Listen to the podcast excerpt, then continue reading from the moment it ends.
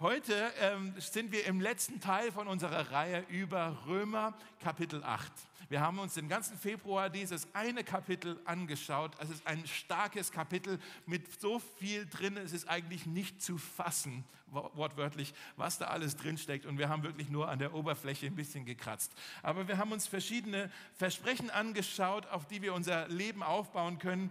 Äh, bisher haben wir darüber gesprochen, es gibt kein Urteil mehr für uns weil wir zu Jesus gehören. Es gibt keinen Frust mehr für uns, keine Verzweiflung mehr. Und heute noch ein letztes Versprechen, keine Trennung mehr. Keine Trennung mehr. Es ist die Verheißung, das Versprechen, an das wir uns festhalten wollen, wenn wir uns einsam fühlen. Und die Einsamkeit, ich weiß, das ist ein Gefühl, mit diesem Gefühl sind wir alle sehr vertraut. Der Mensch funktioniert am besten im Kollektiv.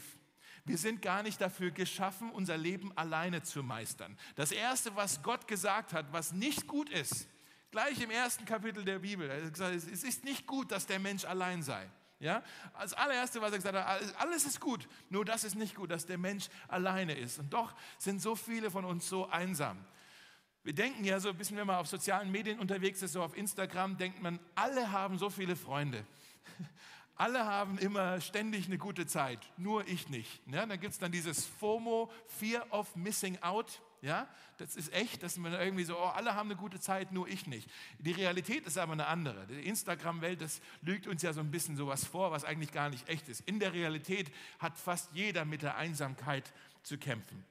Was machen wir? Wo gehen wir denn hin mit diesem Gefühl, so, oh, keiner interessiert sich für mich. Ich fühle mich irgendwie isoliert, übersehen einsam. Wo gehen wir hin mit diesem Gefühl? Und so wie in den letzten Wochen auch, haben wir heute auch wieder ein Zeugnis von jemand, der uns ein bisschen hineinnimmt in diese Gefühlswelt. Jemand, der die Einsamkeit sehr gut kennt. Der Friedemann wird jetzt hier gleich auf dem Bildschirm erscheinen. Der Friedemann hat übrigens, hat übrigens Geburtstag heute, 30 Jahre alt. Friedemann, Happy Birthday, falls du zuschaust. Der ist natürlich jetzt feiern und nicht hier da müssen wir nochmal drüber reden. Das war eigentlich. Aber wir freuen uns für dich. Aber jetzt schauen wir uns dieses, ähm, dieses Zeugnis kurz an hier auf dem Bildschirm.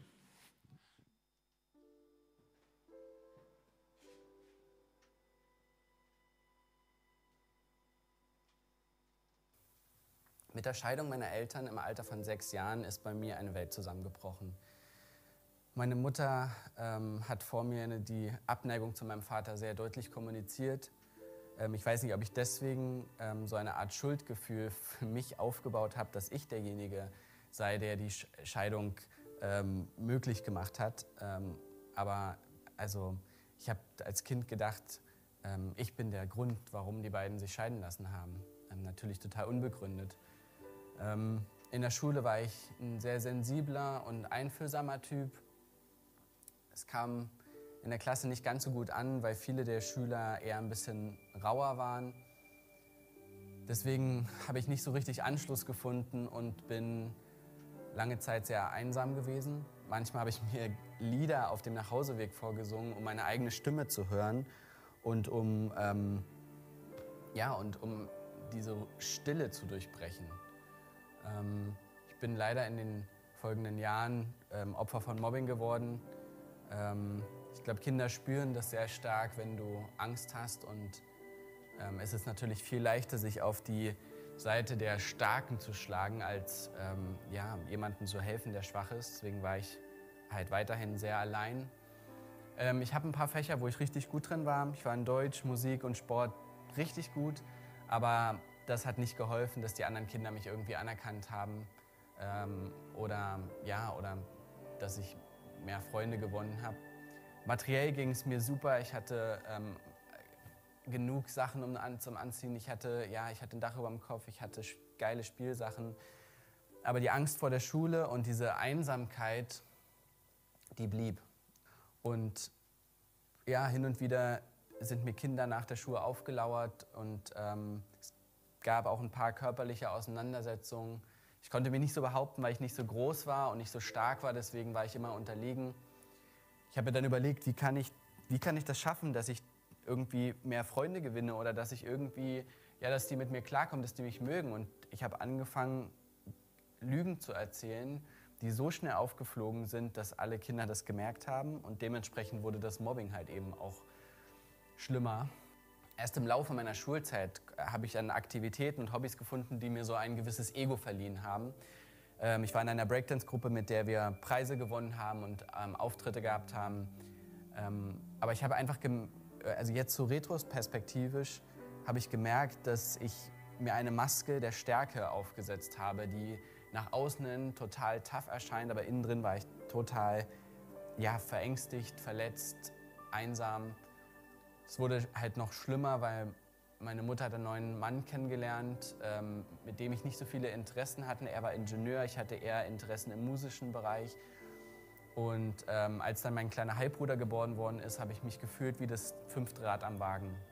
Ich bin zwar hin und wieder auch zur Kirche gegangen, die hatten so eine Jugendgruppe, aber das war jetzt, also es gab längst nicht so coole Angebote, wie jetzt ähm, zum Beispiel die Breakdance-Gruppe damals war. Ähm, sondern diese Gruppe war halt ähm, so eine typische Teenie-Jugendgruppe in der Gemeinde, wie man sie sich in evangelischen Kirchen so vorstellt. Und ähm, es gab schon so einen gewissen Anreiz, eben ähm, über Gott nachzudenken. Und das habe ich auch gemacht. Ich glaube, ich habe mich sehr viel in dieser Zeit auch mit mir auseinandergesetzt, aber es gab noch nicht diesen Berührungspunkt. Ähm, und in erst mehreren Camps, ähm, so christliche Camps, habe ich gemerkt, dass es doch zahlreiche Leute gibt, die mir sehr ähnlich sind. Und ähm, obendrein habe ich gemerkt, also neben dem, dass ich halt nicht alleine mit diesen Thematiken bin, dass es halt jemanden gibt, nämlich Gott, der halt eine Beziehung zu mir sucht und der mir dieses Loch praktisch stopfen möchte und der dieses Loch ausfüllen möchte, was ich suche. Und ähm, ich habe mich, ähm, wie das immer so schön heißt, bekehrt und äh, auch mit meiner Taufe dann bezeugt, dass ich diesen Schritt gehen möchte. Ähm, das war aber erst der Anfang einer langen Reise, äh, die noch durch viele Täler gehen ähm, sollte. Und egal, ob ich jetzt Bestätigung von Männern, äh, von Frauen oder durch Hobbys mir ja, äh, aneignen wollte, ähm, Gott hat mir immer wieder gezeigt, dass eben durch diese Täler, dass ich halt eben nur in ihm diesen, diese Ruhe und diesen Frieden finden kann. Vielleicht heiße ich deswegen auch Friedemann. Ähm, es heißt, es ist altdeutsch und heißt übersetzt innere Ruhe, starker Fels oder halt Mann des Friedens. Vielleicht ist es eine Lebensaufgabe, dass, ich, ähm, dass Gott mir immer wieder zuspricht, erinnere dich daran, dass ich dir deinen Wert gebe. Ja, auch wenn er nicht hier ist, lass uns mal klatschen für den Friedemann, vielleicht hört er es, ja.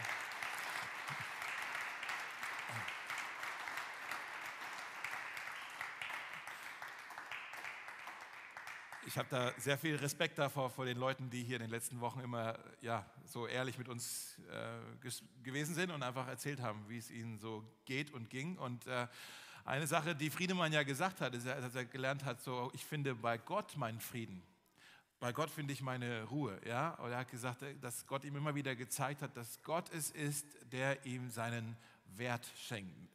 Nicht das, was er tut, nicht das, was er verdient, nicht das, was die anderen über ihn sagen, sondern Gott ist es, der ihm, der dir, der mir, der uns seinen, unseren, unseren Wert schenkt. Und das ist eine starke Erkenntnis, da kommt man wahrscheinlich auch nicht sofort drauf und das muss man auch erstmal verinnerlichen. Aber vielleicht sitzt du hier und sagst sofort, ja, das hört sich jetzt erstmal super fromm an. Gott ist es, der mir den Wert gibt. Aber wenn ich ehrlich bin, ich wurde in meinem Leben schon zu oft enttäuscht.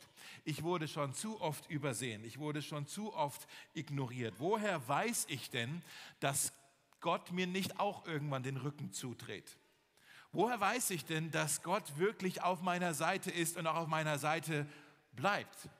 Also ist er nur auf meiner Seite, solange ich auch halt irgendwie super fromm bin und mich an alle Regeln halte und in der Gemeinde laut bete und mitmache und mitsinge und alles, ja, und spende und solange ich alles richtig mache, ist dann auf Gott auf meiner Seite okay. Aber was ist, wenn ich es alles nicht mehr schaffe? Ja, woher weiß ich denn, dass Gott wirklich auf meiner Seite ist? Oder wird er mich auch enttäuschen, so wie die vielen anderen Mitmenschen um mich herum mich auch immer wieder enttäuscht haben?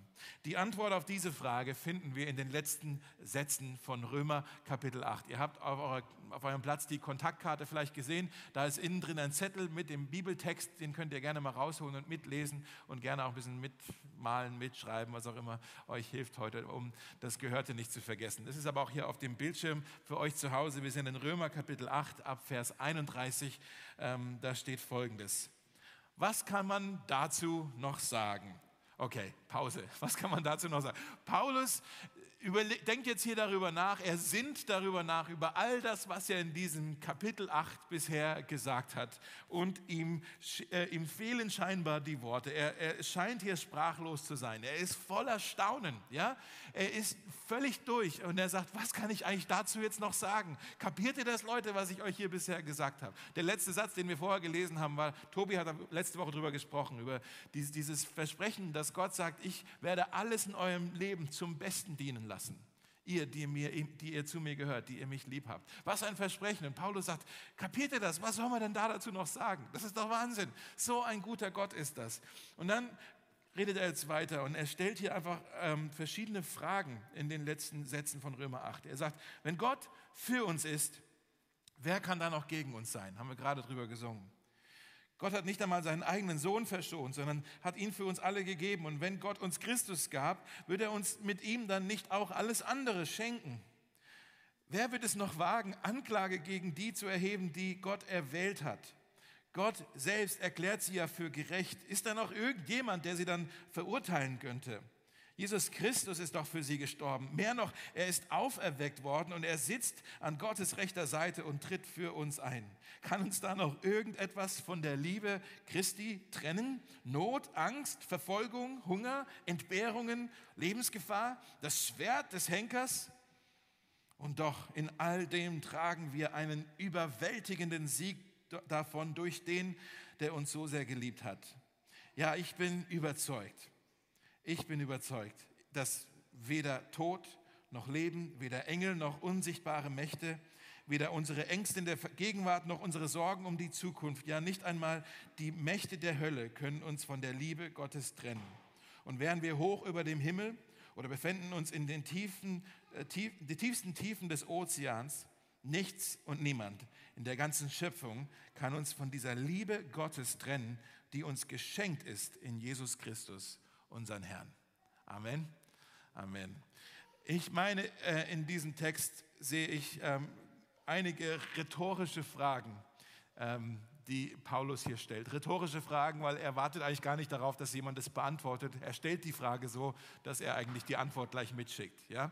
Rhetorische Fragen. Und in diesen rhetorischen Fragen finden wir, glaube ich, vier ähm, sag mal, Eigenschaften oder vier Aspekte über Gottes Liebe zu uns.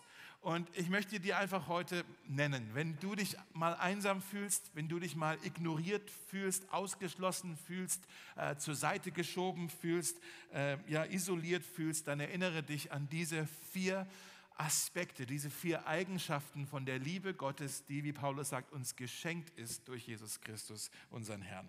Das erste, falls du es aufschreiben möchtest, ist, Gott wird immer für uns sein. Gott wird immer für uns sein. Ist so ein schlichter Satz, aber denk da mal drüber nach. Gott wird immer, immer für dich sein. Er fragt hier, wenn Gott für uns ist, wer kann da noch gegen uns sein? Wer kann da noch gehen? Das ist das Versprechen, was du echt zücken musst und rauskramen musst, wenn du Angst davor hast, äh, wenn du dich fürchtest vor, vor Widerstand, vor Gegenwind, vor Gegenwehr, vor Feinden. Dann musst du dich daran erinnern, hey, wenn Gott für mich ist, wer kann da noch gegen mich sein? Manche von euch, ihr erlebt vielleicht zurzeit in eurem einfach Umfeld gerade so eine Art Widerstand, so, so, so, ein Gegenwind. Ja? Vielleicht ein Kollege auf der Arbeit, der dir das ähm, Leben schwer macht oder der Professor, der ein Idiot ist und irgendwie nicht mit sich reden lassen möchte wegen deiner Abschlussarbeit oder vielleicht finanzielle Sorgen, die du hast, wo du merkst, du hast irgendwie Gegenwind, ich komme da nicht weiter. Vielleicht ein gesundheitliches Problem, was du hast, vielleicht was, ein psychisches Problem, was du hast und irgendwie, Mensch, es ist so Gegenwind, ich funktioniere gerade nicht so wirklich. Ja?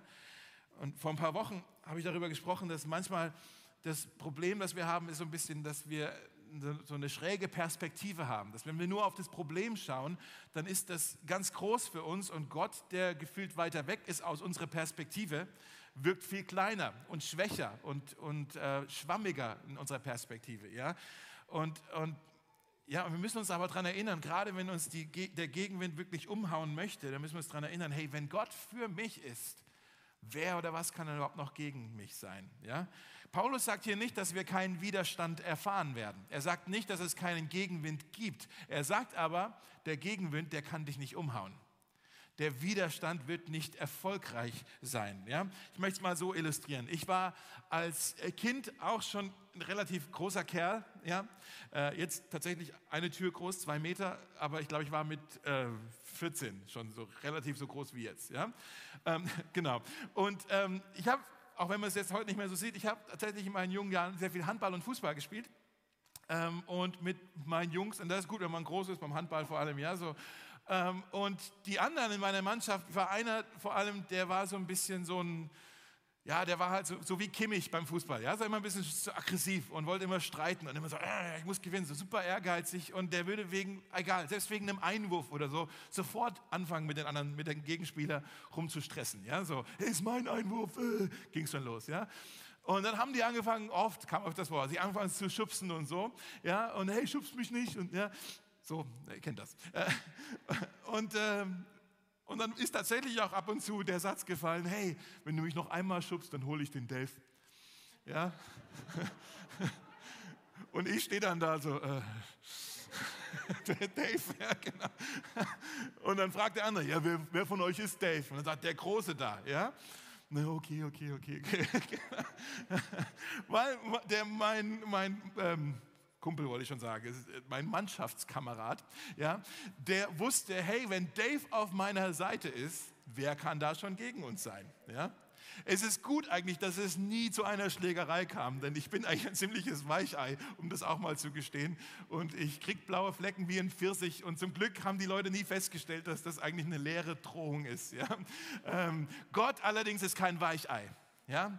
Gott ist kein Weicher. In der Bibel heißt es, der Herr, euer Gott, streitet, er kämpft für euch. Oder auch hier in diesem Text, ähm, Vers 37, haben wir gelesen, wir tragen einen überwältigenden Sieg davon durch den, der uns so sehr geliebt hat. Ja? Mit Gott auf unserer Seite äh, sind wir siegreich. Ja, wer kann da schon gegen uns sein? Das, das Gott ist für dich von, von Anfang an bis zum bitteren Ende ist Gott für dich. Er hat gesagt, ich bin bei dir, bis zum bitteren Ende werde ich bei dir sein. Du kannst also deshalb jeden Satz, egal welchen Satz mit deinem Leben, äh, in deinem Leben, jeden Satz kannst du beginnen oder beenden mit dem Satz, Gott ist für mich. Gott ist für mich, ich gehe heute zur Arbeit. Gott ist für mich, ich schreibe heute meine Abschlussarbeit weiter ich habe eine wichtige Entscheidung zu treffen, oh, aber Gott ist für mich.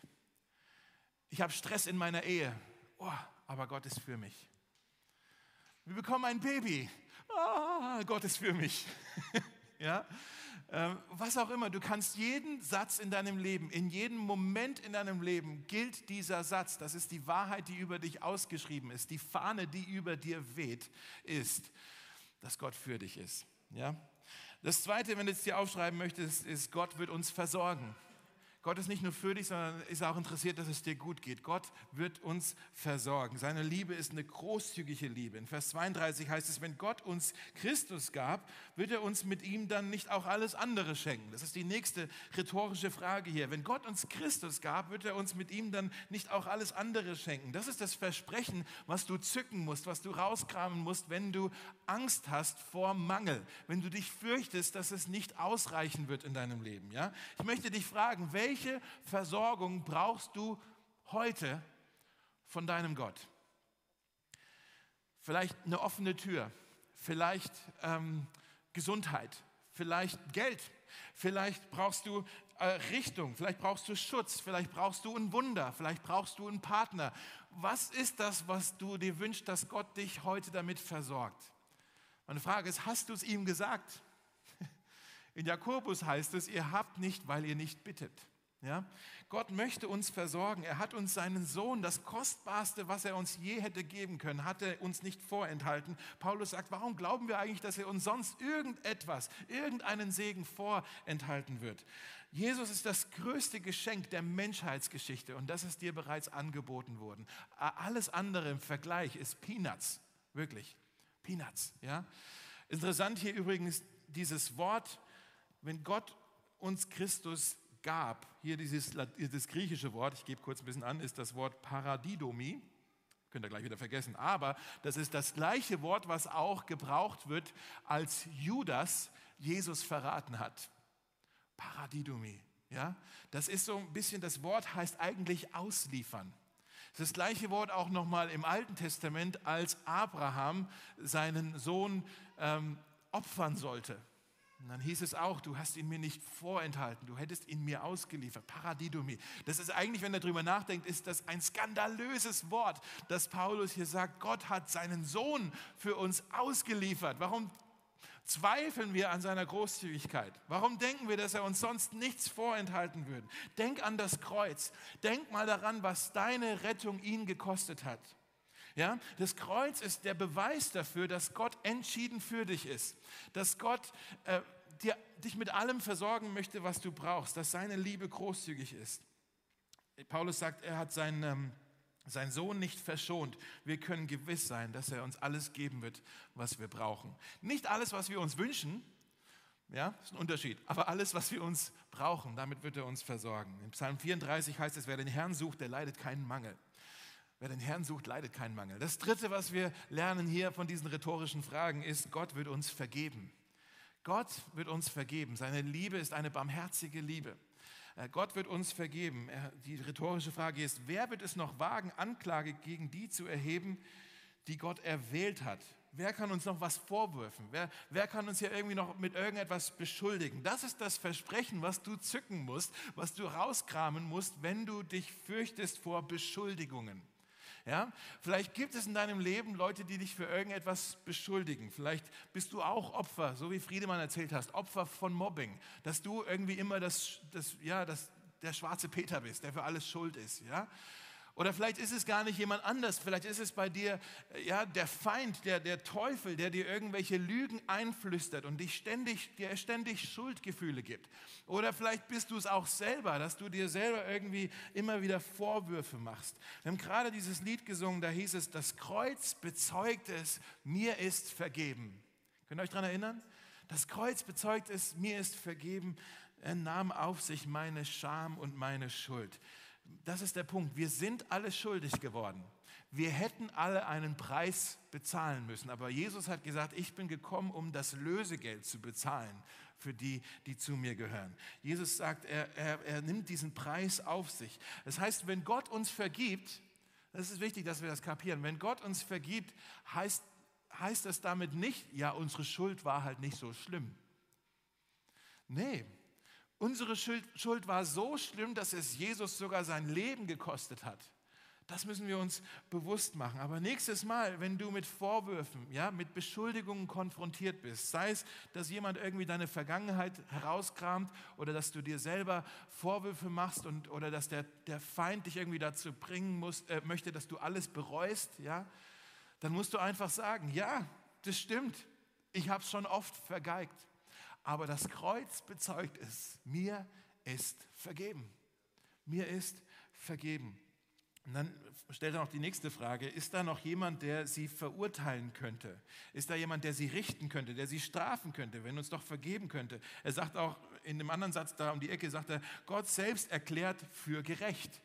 Er, er erklärt für gerecht, das ist so ein bisschen Juristensprache hier, die Paulus hier rauskramt. Ja, das, Gott ist der Richter und er sagt, über dich, wenn du zu Jesus gehört, sagt er über dich Freispruch. Freispruch. Weil Jesus den Preis für dich bezahlt hat, ist Gott gerecht, wenn er über dich sagt Freispruch. Er wäre ungerecht, wenn er dich nochmal für deine Schuld zahlen lassen würde, obwohl Jesus doch die Schuld bereits bezahlt hat. Das wäre ungerecht. Gott ist gerecht, wenn er dich freispricht, weil Jesus deine Schuld bezahlt hat. Versteht ihr, was ich meine? Ja? Ähm, in, Vers 34 hier auch auf dem Bildschirm nennt Paulus dann vier Gründe, warum wir kein Urteil äh, fürchten müssen. Er sagt hier, Jesus ist gestorben, erster Grund, ja, Preis bezahlt. Mehr noch, Jesus ist auferweckt, er ist auferstanden. Ohne die Auferstehung hätten wir ja gar keine Hoffnung. Dann wäre auch das Kreuz eigentlich, dann hätte das Kreuz auch gesiegt über Jesus. Aber er ist auferstanden, hat den Tod besiegt. Und jetzt sitzt er zu Rechten Gottes ja, das ist so ein bisschen auf dem Thron der Autorität sitzt Gott und Jesus gleich daneben und er hat Gottes Ohr und, und er, das ist so ein bisschen der Ort, wo, das Ort der Autorität, Ort des, des Urteilsspruchs. Ja, dort regiert er, dort richtet er und er tritt für uns ein. Er ist nicht unser Ankläger, er ist unser Verteidiger, er ist unser Verfechter. Er plädiert für Freispruch, erfolgreich, weil der Preis bezahlt wurde. Deshalb brauchen wir kein Urteil zu fürchten. Jemand, der verurteilt ist, eine verurteilte Frau, ein verurteilter Mann, sitzt im Gefängnis, in einer Gefängniszelle. Ja? Und manche von euch, ihr lebt in einem Gefängnis eurer eigenen Selbstanklage, eurer eigenen Selbstverurteilung. Ja, Gott hat die Gefängnistür geöffnet und er hat gesagt, hey, ihr seid frei. Freispruch für euch. Ihr müsst nicht mehr in eurer Zelle sitzen. Ihr könnt frei sein, aber trotzdem, obwohl die Tür sperrangelweit offen ist, sitzt ihr nach wie vor in eurem Gefängnis. Und vielleicht sagst du, ja, Dave, das sagst du so, aber du weißt überhaupt nicht, was ich getan habe. Das weiß vielleicht keiner, dass du sagst, ich habe meinen Partner betrogen und sie weiß es nicht. Keiner weiß es. Ja?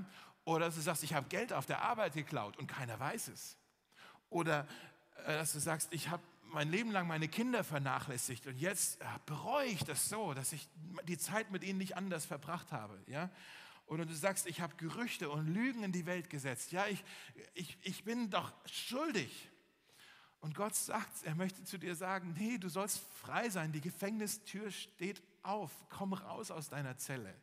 Ja, bekenn das, klär das, wenn da noch Konsequenzen sind, dann warten wir das aus.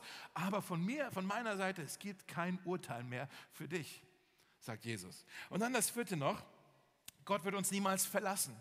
Gott wird uns niemals verlassen. Die Frage, die rhetorische Frage, die er hier stellt, ist, kann uns noch irgendetwas von der Liebe Christi trennen? Ja, das Versprechen ist das, was du zücken musst, was du hervorkramen musst, wenn du die Einsamkeit fürchtest. Ja? Und dann zählt hier Paulus verschiedene ähm, Notlagen auf. Und er sagt, die ganzen Notlagen, die können uns nicht von der Liebe Gottes trennen. Ja, er sagt Not, also Druck von allen Seiten, Angst, Verfolgung, also Mobbing vielleicht, Lästerei, Hunger, Blöße oder eine andere Übersetzung sagt Nacktheit, also wenn du bloßgestellt wirst, wenn du äh, geschämt wirst, wenn, wenn, wenn du verhöhnt wirst, Lebensgefahr, wenn du wirklich bedroht wirst an deinem Leib oder das Schwert, wenn du Gewalt erlebst, ja, wenn wir so Schwierigkeiten in unserem Leben erfahren, ich weiß nicht, wie es euch geht, bei mir kommt, schleicht sich dann oft so der Gedanke ein, so, oh, jetzt hat Gott mich nicht mehr lieb. Jetzt habe ich ein Problem, jetzt hat Gott mich verlassen, jetzt hat er mich nicht mehr lieb. Gott kann sehr vieles tun. Eine Sache, die er nicht tun kann, ist aufhören, dich zu lieben. Kann er nicht. Es ist Gott nicht möglich, auf, aufzuhören, dich zu lieben. Und jetzt schauen wir nochmal, wie dieses Kapitel Römer 8, wie da die allerletzten Sätze sind, wie Paulus dieses Kapitel beendet. Das Kapitel hat angefangen, wir haben vor vier Wochen darüber gesprochen mit diesem Satz, es gibt für die, die zu Christus Jesus gehören, keine Verurteilung mehr. Und jetzt endet er das mit, ja, ich bin überzeugt, dass weder Tod noch Leben, weder Engel noch unsichtbare Mächte, weder unsere Ängste in der Gegenwart noch unsere Sorgen um die Zukunft, ja nicht einmal die Mächte der Hölle können uns jemals von der Liebe Gottes trennen.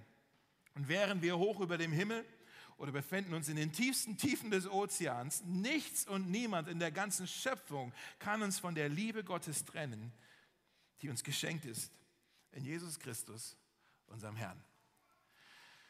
Ich möchte euch vier Statements hier noch kurz geben, zusammenfassend. Ja? Wie ist die Liebe Gottes? Die Liebe Gottes ist beistehend, er ist immer für dich. Die Liebe Gottes ist besorgt, er versorgt dich. Die Liebe Gottes ist barmherzig, er vergibt dir. Und die Liebe Gottes ist beständig, er wird dich niemals verlassen. Ist das nicht schön? Fängt alles mit B an. die Liebe Gottes ist beistehend, besorgt, barmherzig, beständig. So viel bedeutest du dem Schöpfer des Universums. So wichtig bist du ihm. Wenn ich dieses ganze Kapitel Römer 8 zusammenfassen könnte, in einem Satz, in wenigen Worten, in drei Worten, wäre es einfach nur das hier. Du bist geliebt. Du bist geliebt. Vielleicht hast du das schon so oft gehört, dass es da reingeht und da wieder raus. Aber du bist geliebt. Das ist die zentrale Botschaft, das ist die zentrale Message von uns Christen. Das ist das, was Berlin hören muss, was die Welt hören muss, was Putin hören muss, was die Ukrainer, was alle hören müssen. Du bist geliebt. Du bist geliebt. Ich weiß nicht, was du denkst. Was ist denn die Botschaft von den Christen? Vielleicht hast du Christen bisher ganz anders erlebt und sagst ja, die Botschaft von den Christen ist, pff, hör auf damit. Du dreckiger Kerl, krieg mal dein Leben in Ordnung. Hör auf, stopp, hör auf. Vielleicht ist das dein Eindruck, das, das ist das, was die Christen immer sagen. Hör auf, hör auf, du benimmst dich nicht. Oder vielleicht ist dein Eindruck, gib mal dein Geld her. Wir sind Christen, wir brauchen Geld. Gib mal dein Geld her. Vielleicht ist, denkst du, das ist die zentrale Botschaft von den Christen. Die wollen nur mein Geld. Vielleicht glaubst du auch, und damit hast du ja auch nicht Unrecht, die zentrale Botschaft des Christentums ist, liebe deinen Nächsten. Das stimmt natürlich, hat ja Jesus gesagt, aber die zentrale Botschaft, das Zentra, die zentrale Aussage des Evangeliums, das, was Jesus dir heute Morgen sagen möchte, ist, du bist geliebt, so wie du bist, mehr als du denkst. Und solange das, du das nicht kapiert hast, wird dein Leben nicht so viel Sinn ergeben. Friedemann hat gesagt, Gott ist es, der mir meinen Wert gibt. Seine Liebe zu mir gibt mir seinen Wert. Nicht mein Geld, nicht mein Status, nicht meine Hautfarbe, nicht mein Versagen, nicht meine Ängste, nicht mein Abschlusszeugnis, nicht mein Beziehungsstatus, nicht wie viele Kinder ich habe, äh, nicht meine Bibelkenntnis, nicht mein Gebetsleben. Das, was mir meinen Wert gibt, ist die Tatsache, dass du, ich, wir geliebt sind, bedingungslos mit einer Liebe, die beistehend ist, die besorgt ist, die barmherzig ist und die beständig ist. Lass uns beten.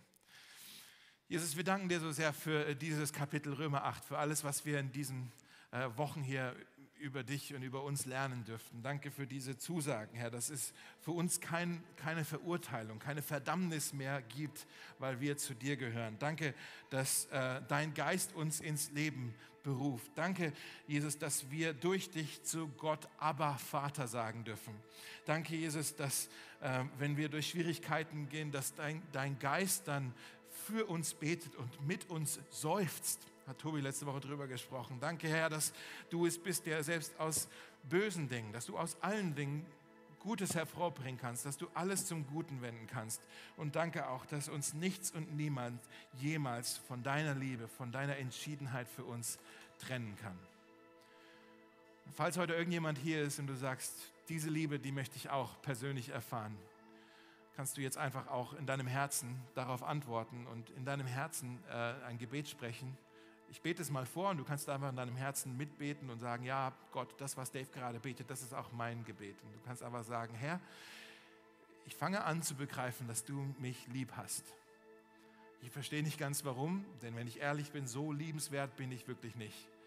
Es gibt vieles in meinem Leben, das ich bereue, das, das, wo ich Fehler gemacht habe, wo ich mich verletzt habe, andere verletzt habe, vermutlich auch dich verletzt habe, aber ich fange an zu verstehen, dass du aus irgendeinem Grund dich entschieden hast, mich zu lieben.